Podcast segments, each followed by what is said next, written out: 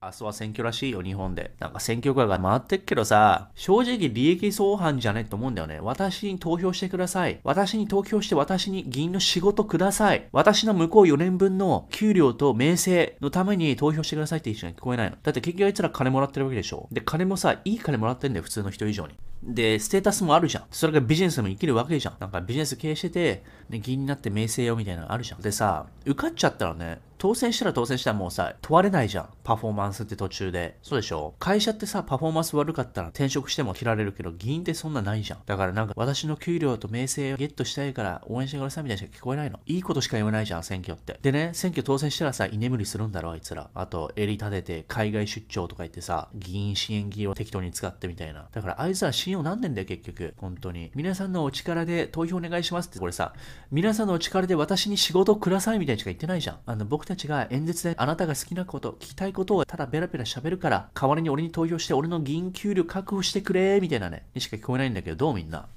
どいつもこいつも利益相反だよ、あんなの。そこまでさ、パフォーマンス問われないじゃん、国会議員とか議員って。だって当選したらそっちのもんじゃん。だ調子がいい時だけさ、皆さんのためにとかほざいてんだよ、あいつら。正直誰がいいかわかんない。うん、結局あいつら、金が欲しいんじゃねえの？名声が欲しいんじゃねえの？って思っちゃうね。うん、誰が誰かわかんない。そういう議員が多すぎんだよね。